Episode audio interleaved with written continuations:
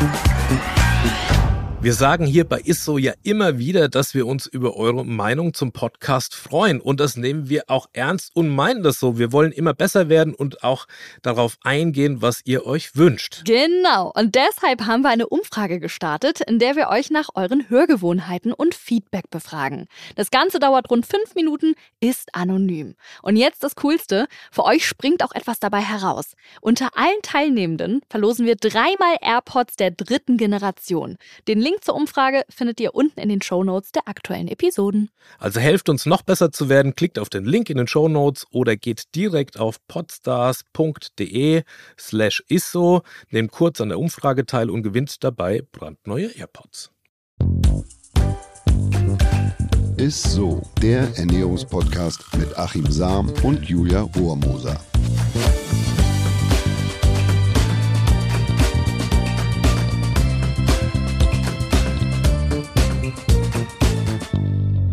Hallo ihr Lieben, herzlich willkommen zu einer neuen Folge Ist so, dem Ernährungspodcast mit Ernährungswissenschaftler Achim Sam. Und mit meiner Co-Moderatorin Julia Rohrmoser. Ja, Hallöchen. Ja, ich muss sagen, ähm, mir war letztens ein bisschen langweilig und bin dann einfach mal so ein bisschen durch meine ganzen Spotify-Playlist.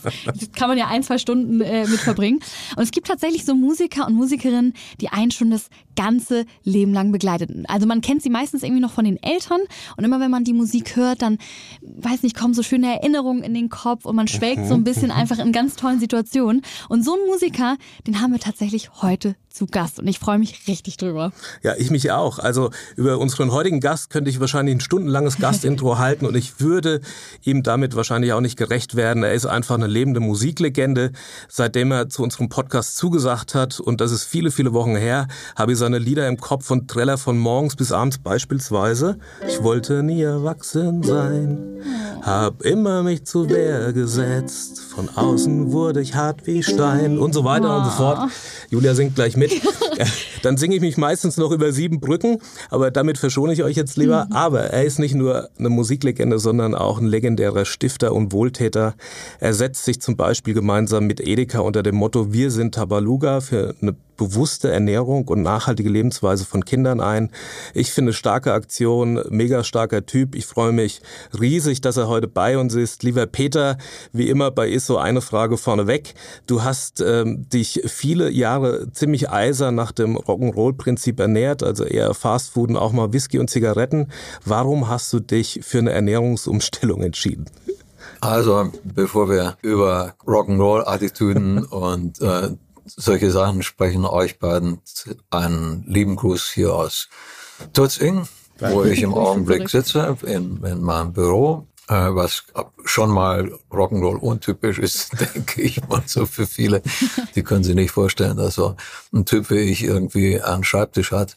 Aber das ist so. Und ich freue mich, dass wir zusammenkommen und, äh, und ein bisschen plaudern können. Um auf deine Frage einzugehen, es ist wirklich, äh, entspricht der Tatsache und, und der Wahrheit, dass wir es ziemlich locker haben angehen lassen, so in der Anfangszeit und, und etliche Jahre danach. Wir sind da reingeschlittert in eine Lebensauffassung, in eine Lebensart, die man auch ein bisschen von uns erwartet hat. Sex, Drugs and Rock'n'Roll. Das war so die, die Schlagzeile, die über einem schwebte. Man versuchte dem gerecht zu werden.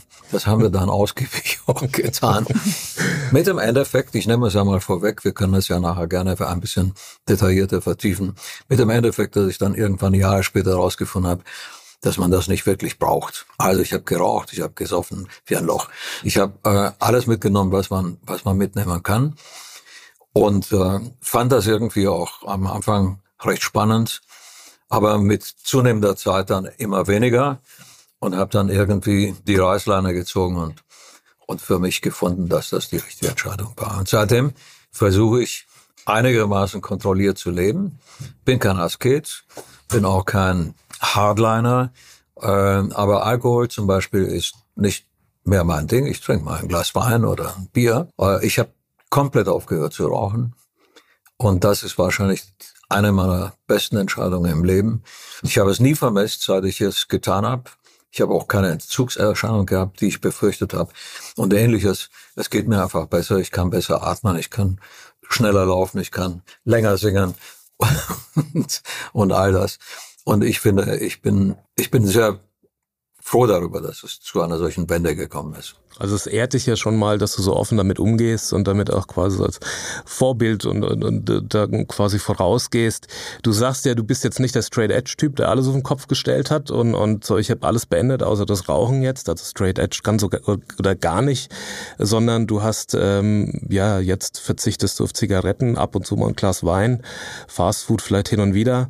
Ähm, hast du da die Dosierung dann verändert äh, oder, oder hast du, denkst du, bestimmte nee. Lebens, Lebensmittel, die nee. du gar nicht mehr isst? Nee, nee, also Zigaretten äh, so ein bisschen äh, immer weniger, das habe ich mir gar nicht vorgenommen. Ich habe einfach von einem Tag auf den anderen komplett aufgehört.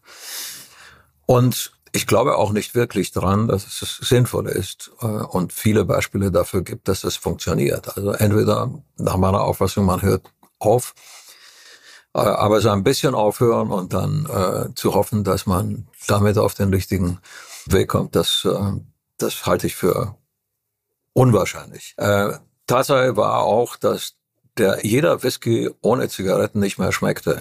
Dann war es eigentlich. ja, war eine gute Formel. Ja, sehr gut. dann einfach irgendwie lassen, war es dann logisch, das dann auch zu lassen. Ja. ja, das macht Sinn. Hast du denn auch noch irgendwas anderes ähm, verändert jetzt ernährungstechnisch? Also es ist ja schon mal super, wenn man mit dem Rauchen aufhört und sag ich mal Alkohol ein bisschen runterschraubt. Gab es noch irgendwas anderes? Davon wird man nicht satt. Ja, nee, das wollte ich sagen. Meistens nicht. ja. Nein, ich habe, ich habe, äh, ich habe natürlich Angst gehabt und nicht unbegründet, dass man äh, diese äh, Zigaretten, die man nicht mehr raucht und den Whisky, den man nicht mehr trinkt, kompensiert mit gutem Essen. Und das würde er dann irgendwann mal Folgen gehabt haben. Also lag es nahe, sich auch darüber Gedanken zu machen, wie man sich ernährt und wie es mit Dingen wie Sport und so weiter aussieht. Und ich esse gerne. Ich bin aber kein, äh, wie sagt man, kein Gourmet. Mhm. Ähm, mir ist jedes Buffet lieber als irgendeine Tafel, an der ich dann stundenlang mein Hintern platt sitzen muss mhm. und abwarten muss, bis alle Leute irgendwie ihre Gänge durchgefuttert haben. Ja.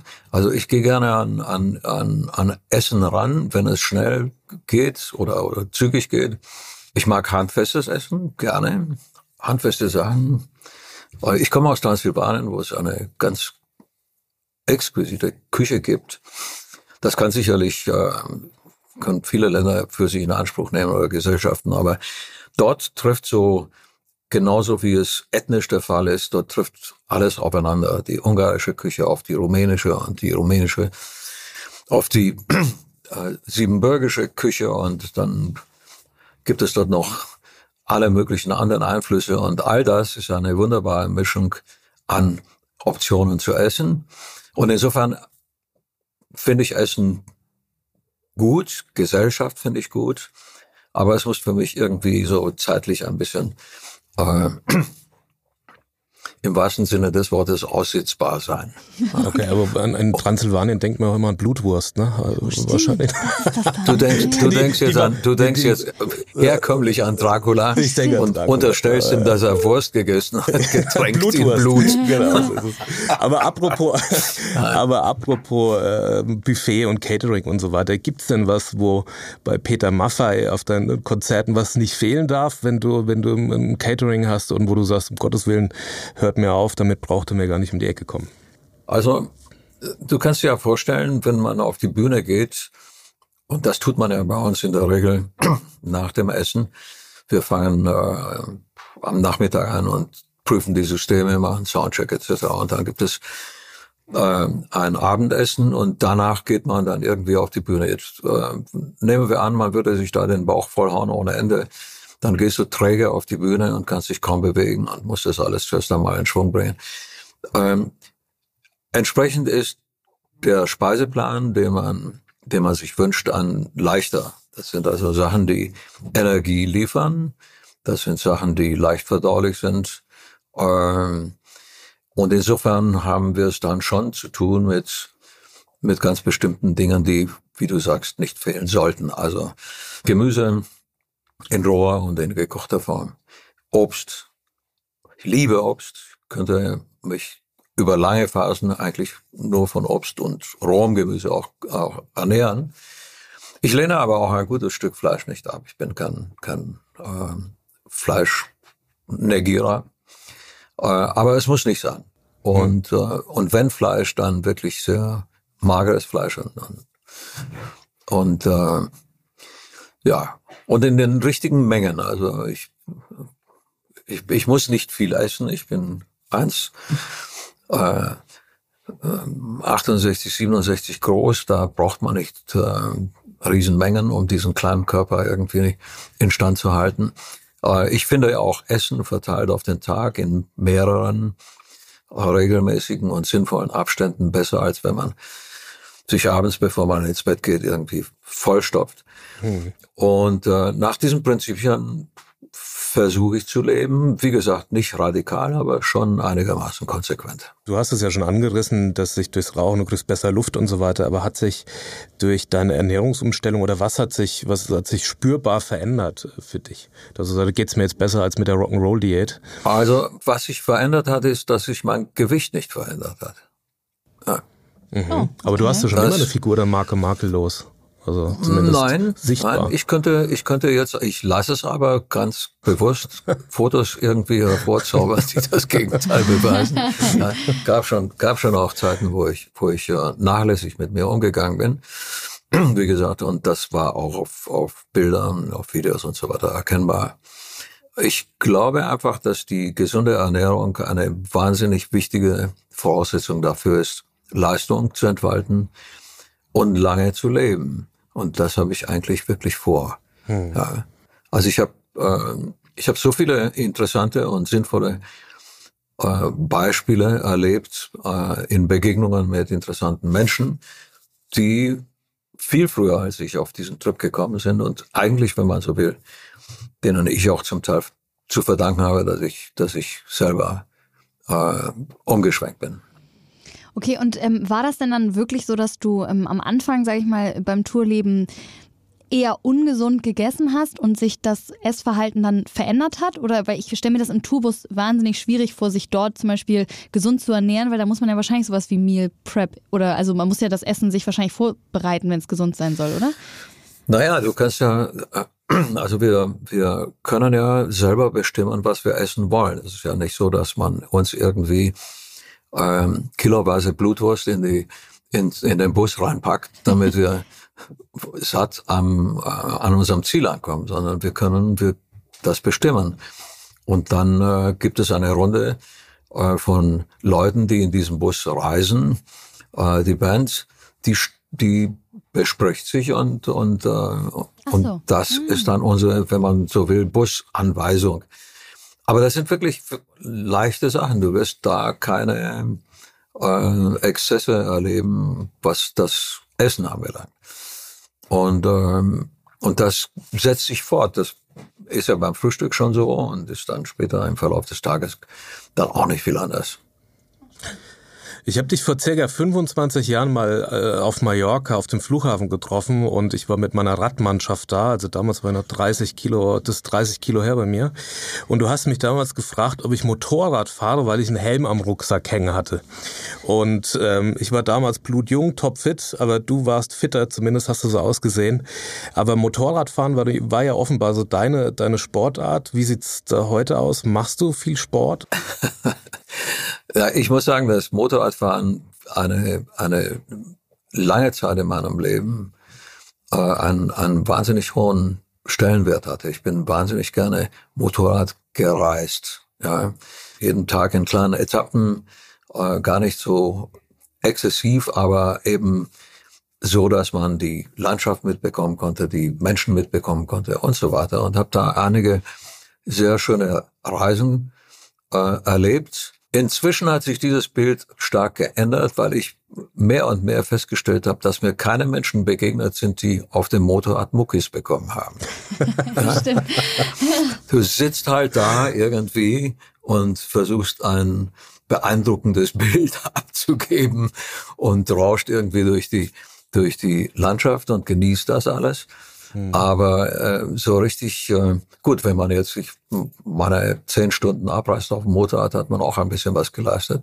Aber letztlich ist das nicht vergleichbar mit anderen Fortbewegungsmitteln. Und es gibt eines, dem gebe ich mehr und mehr den Vorzug, und das ist Mountainbike-Fahren.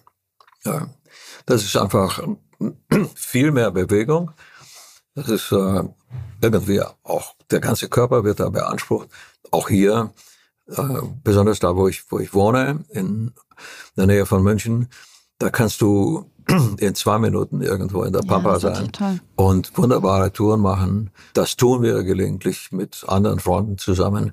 Und wenn nicht, dann mache ich das alleine. Ich, Im Sommer, den ich immer mehr sehnlich herbeiwünsche, dann stehe ich um 6 Uhr morgens auf und schnapp mir mein Fahrrad und, und drehe eine Runde. Und bevor ich anfange zu arbeiten, habe ich dann so ein paar Kilometer abgespult, vielleicht 10, 15 und, äh, und das mache ich eigentlich ziemlich regelmäßig. Und Hand aufs Rockerherz ist da noch so ein bisschen äh, Motor mit dabei? Also fährst du ohne, ohne, ohne E-Fahrrad oder fährst du, fährst du mit E-Fahrrad? Also jetzt äh, den deinen Ausführungen gerade im Augenblick entnehme ich einen Unterton, der mir nicht gefällt. ähm, ich, will, ich will dagegenhalten. Äh, ich fahre wirklich Mountainbike mit, mit einem E-Bike. Mhm. Und zwar aus vollster Überzeugung. Du fährst ja. weiter, du fährst ja. schneller, du fährst steiler äh, und du fährst nicht weniger Fahrrad. Also und es kostet nicht so viel Überwindung. Ne? Das Mountainbike ist mhm. ja nicht ist ja nicht ein äh, Ersatz für Bewegung, sondern ganz im Gegenteil, es spornt dich an, extremer zu fahren. Ja, und das mache ich. Und äh, und weil ich diese Qualität schätze, du kannst ja steilste Berge damit erklimmen, du kannst Pforten durchfahren, du kannst auf äh, losem äh, Grund dich fortbewegen, wo ein anderes Fahrrad einfach versagt. Und ich mag das einfach. Und ähm, insofern verteidige ich immer vehement dieses E-Bike. Tue ich auch.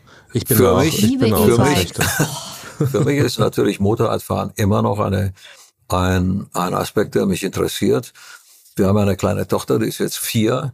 Und da hat sich, ich sag mal so, die Ausrichtung etwas geändert. Wenn ich alleine mit dem Motorrad fahren würde, kriege ich Stress zu Hause. Ähm, deswegen habe ich mir ein, ein Gespann zugelegt. Und jetzt können wir alle damit fahren. Auf jeden Fall. Das klingt schön. Vor allem bist du mit deinen Liebsten unterwegs. So. Ach, schön. Ja, sag mal, und dein Lebenswandel jetzt, ne? Hat der dich, der hat dich wahrscheinlich ja nicht nur physisch, sondern wahrscheinlich auch psychisch verändert, oder? Also könntest du jetzt irgendwas feststellen an dir, was sich eventuell so ein bisschen verändert hat vom Charakter? Bist du jetzt so ein bisschen gelassener oder so oder nicht mehr so unter Stress? Naja, man neigt ja dazu, sich gute Zeugnisse auszustellen, bevor es andere tun. Ja, stimmt. Äh, oder wenn sie es nicht tun, dann. äh, ich habe immer gefunden, dass selbst zu der Zeit, als ich das selber gemacht habe, dass Alkoholgenuss in, in großem Maße zu einer Destabilisierung führt. Also da ist man nicht mehr ausgeglichen. Das ist ein bisschen wie ein Jojo, den man abgibt. Mal ist man gut aufgelegt, mal ist man weniger gut aufgelegt, mal ist man entspannt und dann wieder enorm gereizt. Das ist sehr stressig für die Umgebung ist aber auch stressig für einen selber und irgendwann gefällt man sich selbst nicht mehr in dieser, in dieser Rolle.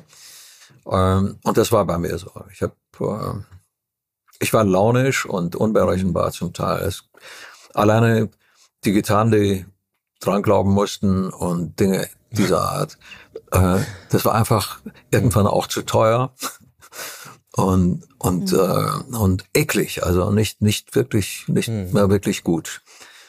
Und das wollte ich nicht mehr. Und äh, ich weiß nicht, ob ich die Kurve gekratzt hätte, wenn nicht ein, ein äh, ich will das jetzt nicht ausbreiten, aber wenn es nicht ein, ein Anlass dafür gegeben hätte, einen, einen medizinischen Befund, und dann ist so das Herz in die Hose gerutscht. Und dann äh, habe ich gesagt, wenn ich aus der, äh, aus der, wenn der Kelch an mir vorbeigeht, dann würde ich mein Leben verändern. Und das ist so gewesen. Wow. Ja, schön, Ja, also manchmal oder oft ist es ja so, dass das Leben dann irgendeinen Schlag mit sich bringt, dass man dann irgendwie die Kurve dann auch im wahrsten Wortsinn einschlägt. Ne? Du engagierst dich seit ganz vielen Jahren mit Tabaluga, also seit 1983, das muss man sich mal vorstellen, und wirklich unzähligen weiteren sozialen Projekten, unermüdlich für andere Menschen. Was treibt dich dazu an? Ich glaube, ich hätte die, diese Aussicht, eine Stiftung zu gründen, mit meinem Team, mit meinen Freunden in dieser Stiftung zu arbeiten. und so. Diese Aussicht hätte ich nicht erkannt, wenn es nicht Leute gegeben hätte, denen ich begegnet bin, die schon auf einem solchen Trip waren. Also konkret, das erste Open-Air-Konzert, das wir gespielt haben, überhaupt fand in Segeberg statt, vor ich weiß nicht wie viel Jahrzehnten. Hm. Und meine, und wir spielten nicht alleine, es gab zwei Acts. Einmal wir und einmal eine grandiose, wunderbare Sängerin namens Joan Baez. Hm. Okay. Und Joan Baez hatte eine Organisation, in die sie regelmäßig Teile ihrer Einkünfte einbrachte, um älteren, bedürftigen Menschen zu helfen. Und das war eine erste Begegnung mit einer Künstlerin, die diese soziale Kompetenz an den Tag gelegt hat. Und das hat mich damals wahnsinnig beeindruckt, war vermutlich der Auslöser zu einer solchen Überlegung, Ähnliches zu tun. Aber es kamen andere noch hinzu. Und dann so schön langsam habe ich gemerkt, dass Musik eine perfekte äh, Möglichkeit ist, zu vernetzen. Aus der Vernetzung Synergien zu ziehen zugunsten von Dritten. Anger bis zu Bob Geldof, den ich viele, viele Jahre später dann getroffen habe und mich mit ihm unterhalten habe, gab es immer wieder Beispiele dieser Art. Es gibt viel, viel mehr Künstler auf der ganzen Welt, die sich so einbringen, wie wir das tun und auch schon viel früher getan haben. Und denen haben wir, wenn du so willst, einfach nachgeeifert und haben das ein bisschen zum Teil abgekupfert, was da passiert ist. Daraus ist ein Format entstanden, von dem wir nicht wussten, dass es so lange anhalten würde und von dem wir aber auch hoffen, dass es noch viele Jahre besteht. Äh, ein Konstrukt vor dem Hintergrund der Existenz einer kleinen Märchenfigur. Ja, gäbe es Tabaluga nicht, dann gäbe es wahrscheinlich in dieser Form auch nicht unser Konstrukt, unsere Stiftungen, die ja immerhin vier Einrichtungen unterhält. Eine in Rumänien, eine in Spanien und zwei in Deutschland. Äh, Tabaluga ist für uns ein Repräsentant geworden von verschiedenen äh, Werten, denen wir zuordnen, dass sie wichtig sind im Zusammenleben von Menschen und von denen wir glauben oder überzeugt sind, dass man sie weiter kommunizieren muss an, an nachwachsende Generationen. Sie sind das Rüstzeug zu einem respektvollen Miteinander. Und gleichzeitig ist diese Figur, ja, bündelt sie die Energien, die wir, ich habe das schon anklingen lassen, aus den Syn- Synergien ziehen, die Partnerschaften erzeugen, etc. Ich habe einfach gemerkt, dass man rausgehen kann als Musiker und man kann Leute ansprechen aus diversen gesellschaftlichen äh, Schichten, sehr unterschiedliche Menschen, die vielleicht auch gar nichts mit Musik zu tun haben, Leute aus dem Bereich der Kunst, Leute aus dem Bereich der Wirtschaft, aus der Politik.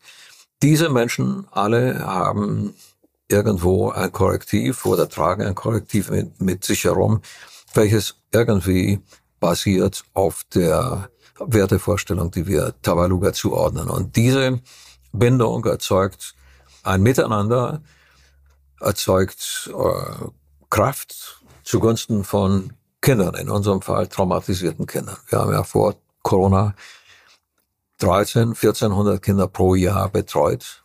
Das ist eine ganze Menge. Wir haben, um diese Kinder betreuen zu können, Partnerschaften gesucht und auch welche gefunden, wie zum Beispiel die zu Edeka. Daraus ist eine lange Perspektive entstanden, sehr fruchtbar und sehr maßgeblich für das, was wir tun. Ohne diese Hilfen würden wir unsere Arbeit gar nicht machen können. Du hast es ja gerade schon gut angerissen. Also deine Stiftung kooperiert ja schon seit 2016 mit Edeka. Kannst du uns ein bisschen erzählen, wie es vielleicht zu dieser Zusammenarbeit kam und ähm, genau einfach ein bisschen was zur Zusammenarbeit erzählen? Also was macht Ja. jetzt zum Beispiel diese Tabaluga-Produkte so besonders? Also bevor wir zu den Produkten kommen, glaube ich, macht es Sinn, du hast es schon anklingen lassen, sich ein paar Gedanken zu machen oder sich ein bisschen darüber auszulassen, was die Motivation war, zueinander ja. zu finden. Mhm. Ja. Ihr seid eingestiegen äh, mit gesundem Essen und äh, wir erleben in der Stiftungsarbeit eigentlich täglich, dass äh, uns Kinder besuchen, traumatisierte Kinder, die Schwierigkeiten haben im Leben zurechtzukommen, weil sie aus äh, vielschichtigen Gründen ich sag mal, nicht ganz die Sonnenseite des Lebens erwischt haben. Diese Kinder äh, und viele von ihnen, nicht alle natürlich, sind an gesunde Ernährung nie herangetragen worden. In vielen Fällen ist sie auch gar nicht machbar, weil es an einer entsprechenden Bildung zum Thema gesunde Ernährung fehlt in den Familien weil die Mittel fehlen, um sich gesund zu ernähren, weil die Zeit fehlt zu kochen und äh, sinnvoll Essen zuzubereiten mit, mit äh, einem gewissen Zeitaufwand, weil das alles fehlt, weil die Eltern arbeiten müssen, um zurechtzukommen, etc. Also ich tippe nur einige der Gründe an, die dazu führen, dass Menschen irgendwie anfangen, sich falsch zu ernähren. Und diese, diesen Effekt machen wir an vielen Kindern aus versuchen diesen Kindern im Verlauf ihres Aufenthaltes bei uns eine, eine Umkehr nahezulegen und sie zu motivieren, anders ranzugehen, vor allem aber ihre Betreuer, ihre, ihre, ihre Pädagogen, mit denen sie zu uns kommen, äh, zu sensibilisieren für diese Umstände. Und deswegen gibt es Landwirtschaft bei uns und äh, da wird Essen erzeugt. Wir pflanzen ja äh, Tomaten und Kürbisse und äh, Paprika und alles, was es so gibt bei uns, das pflanzen wir an, damit wir äh, A, den Kindern einen anderen äh, Wert vermitteln können, was Lebensmittel anbelangt. Eine aus dem Boden gezogene Rübe äh, hat einen ganz anderen Stellenwert als die, die man irgendwo um die Ecke in einem Laden kauft, in der Regel zumindest. Ähm, dieses Abenteuer, das wollen wir den Kindern nahebringen, um sie zu verführen, zu verstehen, was gesundes, äh, was gesunde Lebensmittel sind. Und dann haben wir gesagt, wenn wir über gesundes Essen sprechen, so wie wir auch über Sport sprechen und ähnliches, dann suchen wir doch in der Landschaft nach Partnern, die gesundes Essen repräsentieren und sind dann über Kontakte, die wir hatten, an das Unternehmen Edeka äh, herangetreten und haben gefragt, ob es da eine synergetische Perspektive geben könnte. Haben festgestellt, dass Edeka eine enorm hohe Verantwortung übernimmt und Kompetenz an den Tag legt, was, äh, was die Zukunft von Kindern anbelangt und deren gesunde Entwicklung. Und so sind, äh, ich kürze mal ein bisschen ab, sehr schnell ein paar Gedankenstränge entstanden, die unsere, unser Zusammenwirken kennzeichnen. Es läuft darauf hinaus, dass Edeka vor Jahren begonnen hat, Produkte in den Markt zu stellen, die Zabaluga gebrandet sind. Also auf der einen Seite hat man eine Figur, die Werte vertritt und auf der anderen Seite hat man ein Lebensmittel, das genau diese Werte äh, beweist, wenn man das so will. Oder aus einem Teil des Ertrages dieser äh, Produkte äh, erhält die Stiftung Zuwendungen und diese Zuwendungen fließen wiederum ein in die Betreuung der Kinder. Also wenn man so will, ist das ein wunderschönes Rad, das ja, da entstanden ist und das sich im Grunde genommen sehr stetig äh, bewegt seit der Gründung dieser Partnerschaft. Oh, ganz, ganz starke Worte. Ja, ja, muss ich echt sagen, Peter. Schon mal auf jeden Fall vielen, vielen Dank für diese ganzen spannenden und berührenden Einblicke auf jeden Fall aus deinem Leben. Eine Sache müsstest du tatsächlich noch mit uns teilen jetzt am Ende der Woche, beziehungsweise am Ende der Folge. Und zwar ist es das Highlight der Woche. Das Highlight der Woche. Hast du uns da was mitgebracht? Mitgebracht habe ich es wohl, aber das ist jetzt hier drin. Ja. Und das lassen wir, das lassen wir besser. Das lassen wir da mal drin. Genau. aber wir haben jetzt ja Mittag gerade hinter uns. Mein Mittagessen war ein griechischer Salat. Und ich komme ja vom Balkan und kann und will meine Herkunft nicht leugnen. ich mag dieses deftige äh, Essen und, und das ist, äh, also wenn man den Salat jetzt zum Beispiel mit ein paar äh, Kifteki äh, anreichern würde, dann wissen wir, worum es geht. Und äh, den, den, den hebe ich mir auf für heute Abend. Sehr gut. Aber jetzt war es ein Salat und das ist genau die richtige kleine Zwischenmiss, ja. äh, Zwischenmahlzeit. Hört Super. Vielen Dank. Peter, wirklich vielen, vielen Dank, dass du heute bei uns warst. Ich danke euch, es hat Spaß gemacht. Uns auch. Und äh, ich hoffe, wir können unsere Unterhaltung irgendwann mal fortführen. Sicher. Vielen Erfolg, weil wir, wir sind bei dir.